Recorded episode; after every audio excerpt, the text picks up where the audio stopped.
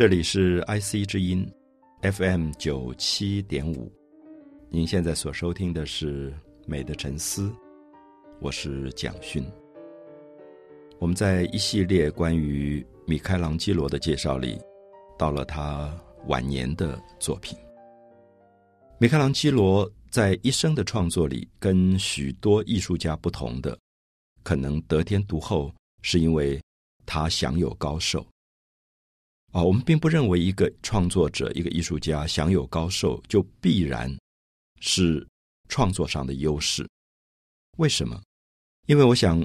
创作的生命跟生理的年龄其实有相互的关系，也并不必然有关系。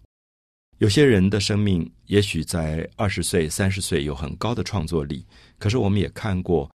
这个生命可能到四十岁、五十岁，那随着自己。对外界事物的蒙蔽，或者自己的一种限制，慢慢不能吸收新的资讯，或者一种创作力，因此导致于他创作上的枯竭。大家都听过一个成语，叫做“江郎才尽”啊，就说这个姓江的诗人，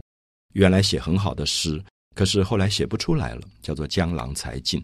那因此，我们说米开朗基罗得天独厚，是他活到八十九岁，他的创作期非常的长。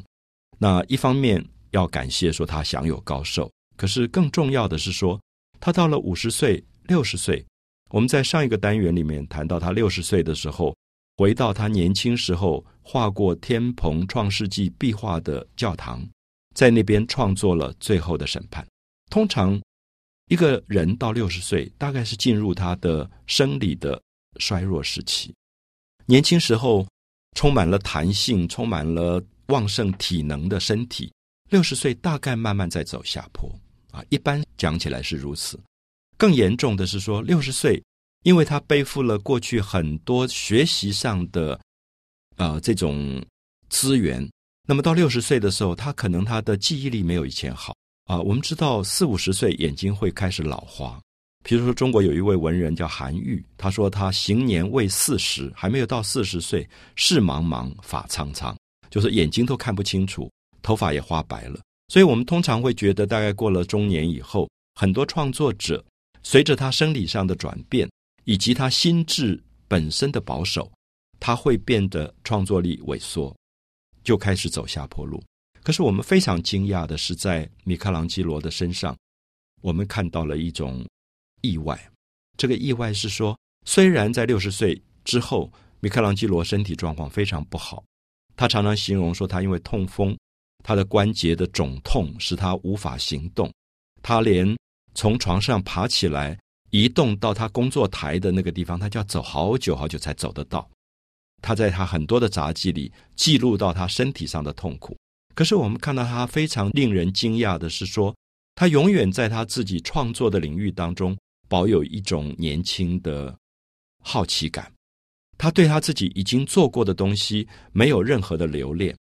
很多艺术家，像米开朗基罗，在十九岁、二十三岁他就成名了。成名这么早的艺术家，常常会陶醉在过去的光荣里。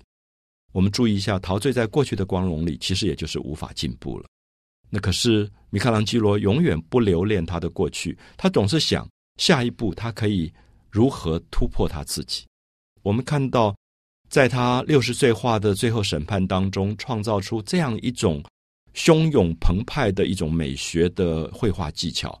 令人叹为观止，几乎比他在三十五岁时候画的《创世纪》壁画还要令人惊叹啊！里面充满了年轻的澎湃的一种热情，你几乎站在那个壁画前面，你就被一片一片排山倒海而过来的这种色彩的丰富性。以及造型的丰富性所压倒，那那里面有一种非常年轻的力量，整个画面里面的这种纠缠，整个画面里面人体的巨大，都给你非常大的震撼的力量。所以，我想，人的意志力是可以超越生理年龄的。在身体这么病痛的状况，在身体这么衰老的状况，凭借着一种创作的热情跟意志力。米开朗基罗可以一直使他的六十岁、七十岁、八十岁到接近九十岁的八十九岁最后一年，继续创造出惊人的作品。大概历史上像这样个性的艺术家其实非常少。西方可以跟米开朗基罗比较的，可能还有一个人就是毕加索，也是到九十几岁还可以有非常高的创造力。在东方，我们都知道有一位可以跟米开朗基罗比较的，就是齐白石，可以在七十岁、八十岁，甚至到他九十七岁的时候，还画出非常色彩鲜艳的绘画。可是这是历史上少之又少的特例。可是这些少之又少的特例，也留在历史上，给我们很大的一种鼓励，是说，很多人一到了六十岁，到了七十岁，自己就开始觉得身体不行了，主动的画地自限，就是画了一条线，说这个楼梯我上不去，这个山我没有办法爬，啊，游泳我没有办法游了。可是我看到很多年纪大的朋友，如果他不画这条线，他的。心理年龄其实可以带着他的生理年龄继续往前突破，所以有的时候心理的障碍是比生理的障碍还要大的一种障碍，因为我们自己先萎缩了，心理上的萎缩是比生理上的萎缩严重的多的。我认识很多的朋友，在中风之后，在身体萎缩之后，不断的经由他自己意志力的复健，最后竟然可以克服他身体上的病痛的很多这样的例证。那么，因此，我想创作是一个最好的例子，因为创作需要热情，创作需要一种年轻的心。所以，我们啊，在这个单元要谈一下米开朗基罗在他接近七十岁前后的时候，他所做的一些伟大的工作。例如，我们今天去罗马，我们看到罗马最作为地标的是圣彼得教堂。圣彼得教堂上面高高在上的一个大圆顶，竟然是他七十岁左右的设计。他是一个雕刻家。他跨界去做了绘画，现在他又跨界去做了建筑，而他做的建筑竟然是举世闻名的圣彼得教堂的大圆顶，那使得他给世界的天空线上留下了一个永恒不朽的标志。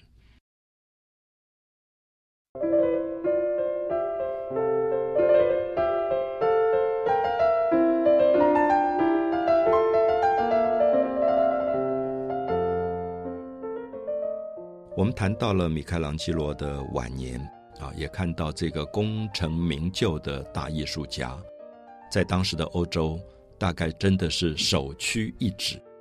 没有一个人可以比得上他的成就了。所以他所到之处受到的礼遇，远远超过一个帝王、一个亲王，任何的贵族都臣服在他的脚下。在这样的一个荣宠的地位当中，他并没有养尊处优。并没有像我们想象的去抓权力啊，去贪婪财富。相反的，他不断在他创作的领域里自己思考如何去做突破。所以我们看到最明显的例证就是他跨越到建筑的领域。当然，建筑的领域他本来就有涉猎。我们在前面提到，他设计了这个翡冷翠的陵墓，那也设计了这个图书馆啊。他有过一些建筑的经验。可是现在他到七十岁左右回到罗马。受到教皇的任命，他所做的这个建筑的规划，其实它的 scale，它的整个的蓝图是非常非常庞大的，可能不是一个独立的艺术家能够孤独的完成。举一个例子，我们现在去罗马旅游的时候，有一个非常非常重要的景点，叫做堪皮多利亚广场。这个广场。呃，很多朋友去罗马都忽略了啊，因为它不太容易被发现，因为它在一个比较高的山丘上，啊，比较高的山丘上，你必须爬一个很高很高的楼梯，而且很陡的楼梯，走上去到山丘顶，你才会看到米开朗基罗设计的这个伟大的广场。我想很多朋友可能会有一点疑惑，干嘛把一个广场盖在那么高的一个地方？我们知道前面我们好像提过，就是当时的教皇国梵蒂冈。教皇的权力慢慢在萎缩，因为欧洲很多地方的势力慢慢起来了。特别明显就是西班牙，因为西班牙当时拥有海权，就是人类的历史从陆权进入到海权时代了。可是教皇梵蒂冈的教皇并没有意识到海权的重要性。我们知道西班牙舰队曾经是无敌舰队，纵横于地中海、大西洋上，那么甚至来到了亚洲，甚至到了南美。最强盛的时候，西班牙统治过南美的秘鲁，统治过亚洲的菲律宾，他们也曾经来过台湾。所以，因此我们知道说，这么强大的一个西班牙，因为他的海权的这个发展，所以他就不把梵蒂冈的教皇看在眼中，因此发动了战争，甚至要囚禁这个教皇，逼迫教皇弹劾啊、割地啊这些事情。所以当时的教皇就没有办法，就想要把这个西班牙国王请到罗马，因为他在想说，罗马是等于当时欧洲的首都。啊，就是虽然西班牙有马德里，呃，法国有巴黎，英国有伦敦，可是比起罗马还差得远，因为罗马等于是累积了两千年来最伟大的这个帝国的一个基础，所以他就想要把西班牙的国王请来，请来的目的是什么呢？有点吓一吓他，就说你看看我的梵蒂冈，你不要小看我，虽然我现在打仗打败了，可是我的罗马还是一个很壮观的罗马，所以可能可以让这个西班牙的国王。臣服在脚下，所以他就想说，见面的地方是很重要的，就是教皇接见西班牙国王的地方很重要。因为我们知道，在当时，呃，教皇最重要的一个地位，是因为西方大部分的国家还是天主教国家，他们相信所谓的君权神授。什么叫做君权神授？就是每一个帝国的国王，西班牙的国王、英国国王、法国国王，他们必须由教皇来加冕。啊，我想这个习惯大家都看到过。教皇加冕是说，因为教皇代表神，所以表示说你能够统治人民是神给你的权利。可是要经由教皇的手把这个帽子戴在你的头上，叫做君权神授。所以当时教皇就想说，他要摆一个这样的仪式，啊，请西班牙国王到罗马来，然后有一个舞台空间，然后这个西班牙国王见教皇的时候，等于是见天上的神。所以他就找米开朗基罗来设计一个广场。这个广场不是我们一般讲的广场，它其实是一个舞台，三面都有建筑，围成一个我们好像看戏剧的时候国家剧院的那种舞台空间。那表示说，在这个空间里，教皇可以接见西班牙国王。所以在这次见面当中，他也有一点想给西班牙国王一个下马威，所以他就请了米开朗基罗，因为他等于是欧洲当时最好的设计师。所以，我想大家可以感觉得出来，这个作品等于是一个都市设计，它并不只是一个建筑，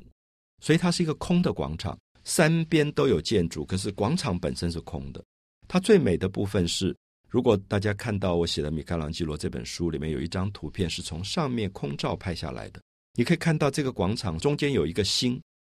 那星的光芒四射，然后它就从星的光芒拉出一条一条的线，变成一个网状的。一个放射状的广场，所以因此从上面俯瞰这个广场的时候，这个广场是非常气派的。它有一点像一个钻石，好像把一个钻石的切割面放大的那种感觉，里面有一种尖锐的棱角，而且是光芒四射的感觉。所以这样的一个广场设计，现在常常被都市计划规划的人拿出来做讨论，也认为是米开朗基罗晚年非常了不起的一个作品啊，等于是说他赋予一个广场。很不同的一种舞台的特性，跟舞台的一种角色，所以我非常推荐，如果有朋友啊，如果有旅游有机会到罗马的话，不要错过这个坎皮多利亚这个广场，它对于建筑史、都市规划史方面都是非常有名的一个例证。呃，其实蛮可惜是这个舞台，虽然当时为了这件事情而设计，可是后来并没有用。因为西班牙国王并没有来啊，他大概怕怕的，他不晓得这个教皇是不是有阴谋把他骗到罗马，然后最后把他抓起来之类，他就没有来。所以这个广场为了这个动机设计好，可是最后并没有使用。那么反而很有趣的就是意外的留下了米开朗基罗一个非常具备特性的艺术作品。因为我们说他的艺术作品包括了绘画，包括了雕刻，甚至包括了实体建筑。可是广场是一个很特别的都市规划的部分。那如果不是有这个历史事件，米开朗基罗也许不会让我们发现他连这一部分也都具备这么大的才能。所以有时候我自己走过像凯达格兰大道啊什么，就想说，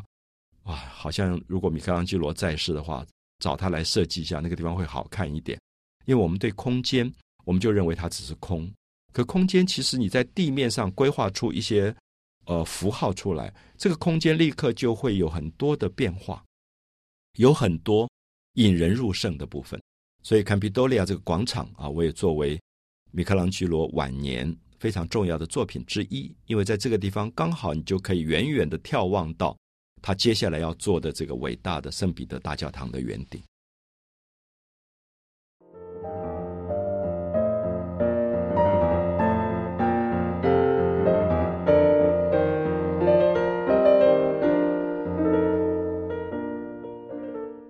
我们谈到了米开朗基罗晚年啊，回到了罗马，被教皇委任去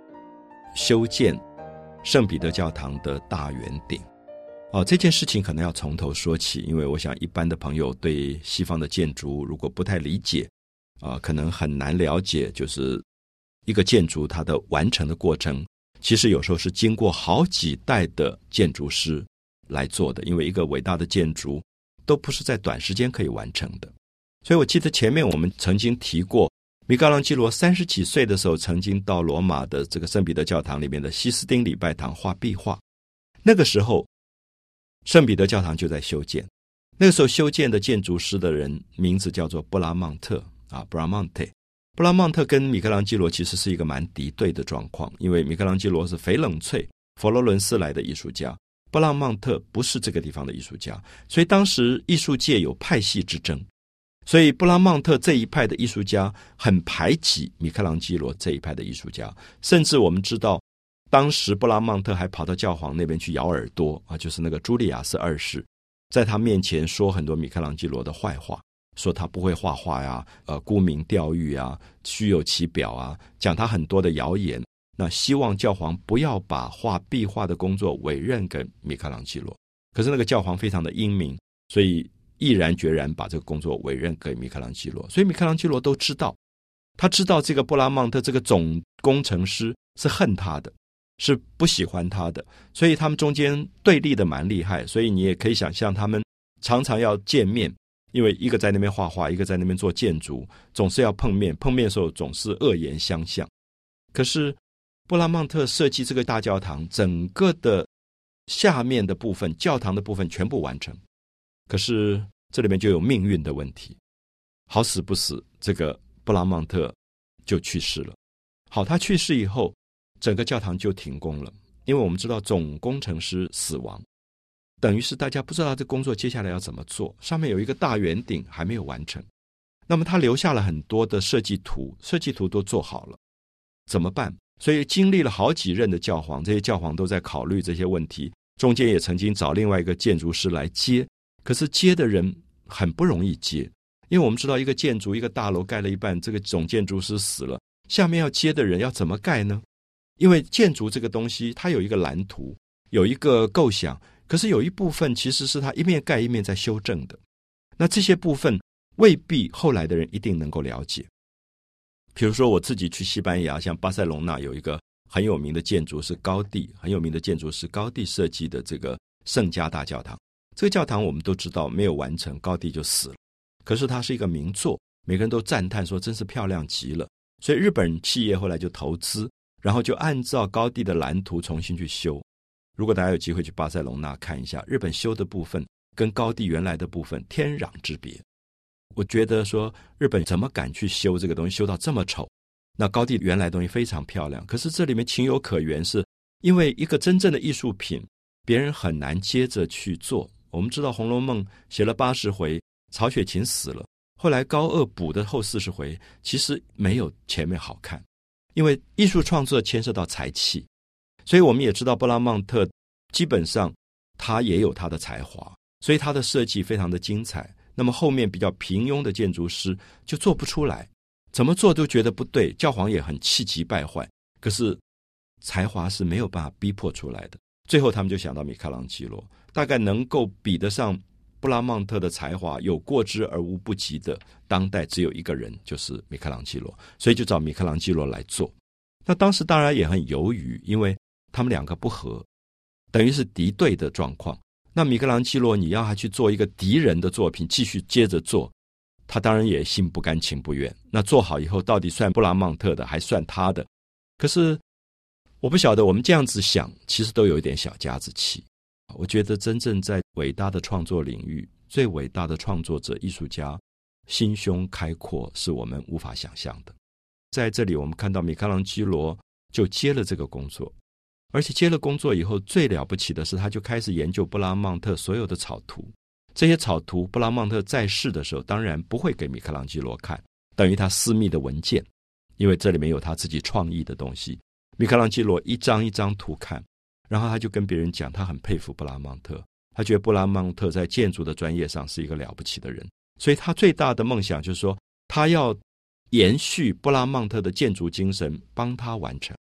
我讲这个故事的时候，其实我想很多朋友不了解，就是说。米开朗基罗是一个个人风格非常强的艺术家，他可以把布拉曼特的东西整个否定，然后去盖一个他要的东西。可是没有，他觉得建筑的美在于布拉曼特自己精神的延续。所以后来很多艺术史家在研究这个大圆顶的时候，非常讶异的是说，米开朗基罗本来的风格并不是大圆顶风格，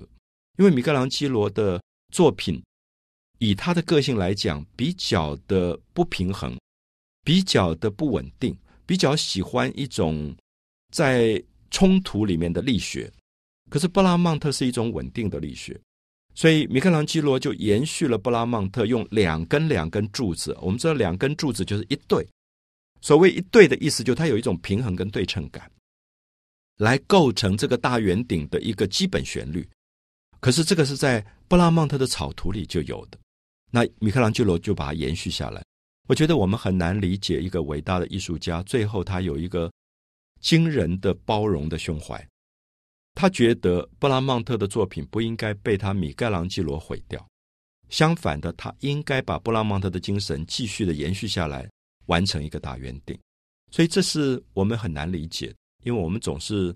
常常说文人相亲，文人相亲是有这个部分。米开朗基罗跟布拉曼特是不合的，是敌对。可是就作品论作品的时候，他们会有一种真正的大气度。他会知道说，如果他不包容布拉曼特，等于毁掉了布拉曼特，那么也毁掉了历史上最有名的圣彼得教堂。所以，因此他就在这个圣彼得教堂的基础上，替布拉曼特把这个圆顶完成。所以，今天我想，我们任何人走进罗马，你在罗马的任何一个遥远的角落，只要你一抬头，你看到天空上就是一个伟大的圆顶。大家都说。米开朗基罗的伟大的作品在那边，可是他是坐落在布拉曼特的基础上面。圣彼得教堂，很多人问我这是谁的伟大作品，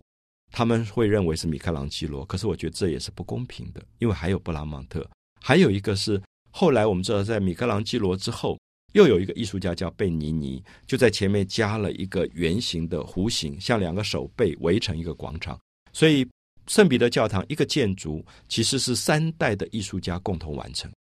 我们可以了解到，真正伟大的文明常常不是一个个人的炫耀，它相反的是一种历史的累积跟继承。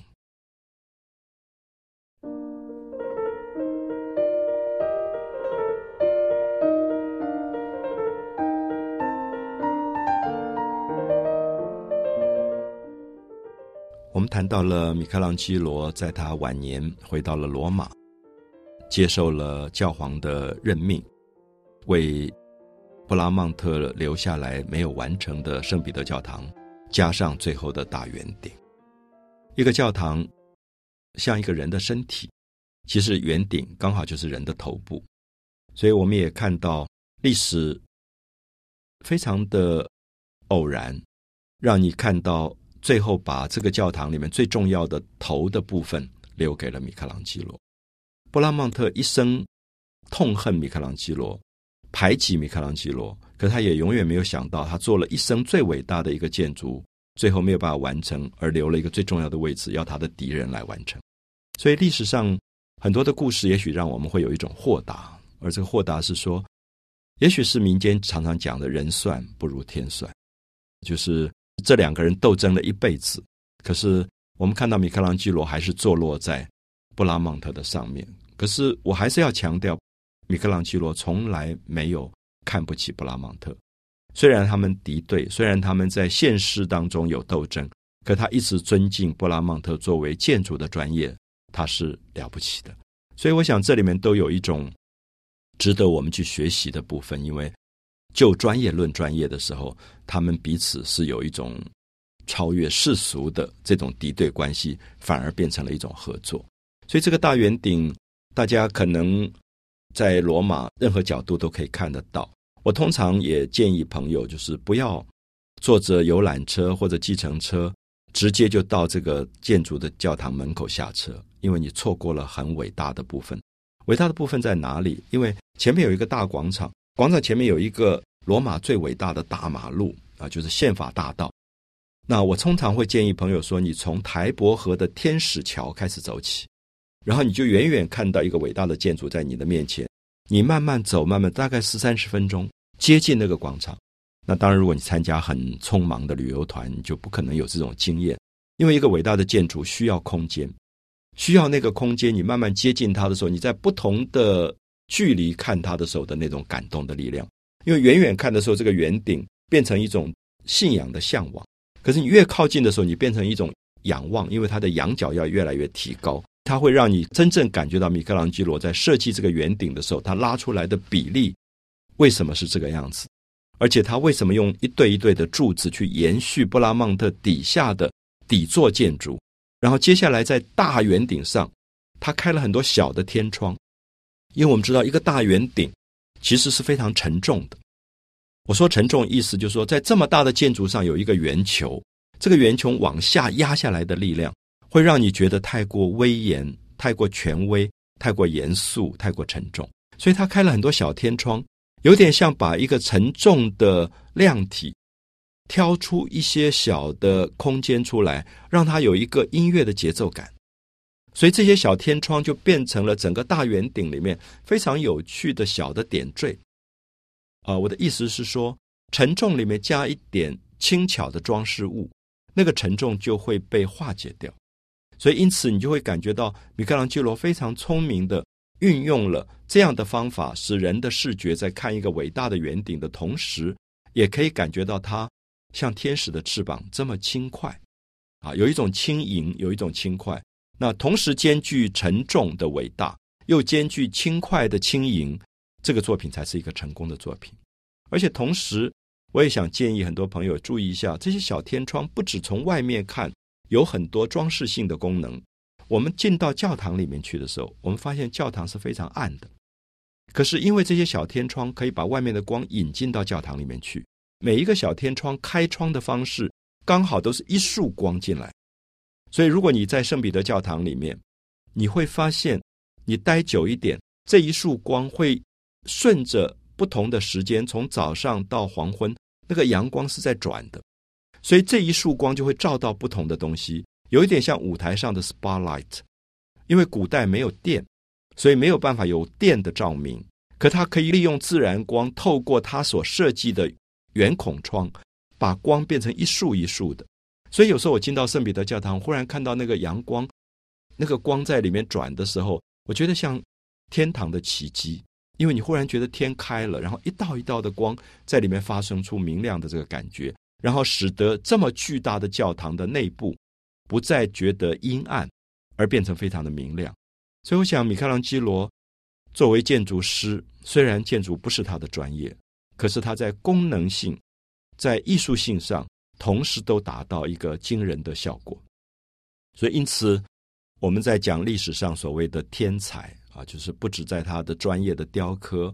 绘画，他同时跨越在不同领域的时候，他都可以创造出这么惊人的、非凡的作品。而且，我认为历史总是留一个最伟大的位置给他，刚好就是人类的最伟大的天空线。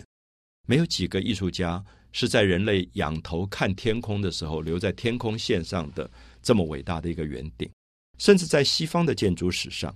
很多人也提到，西方历史上只有三个伟大的圆顶。第一个是罗马帝国时代的万神殿，啊，万神殿它是一个大圆顶，当然它的比例要比后来米开朗基罗这个圆顶要小。第二个圆顶是在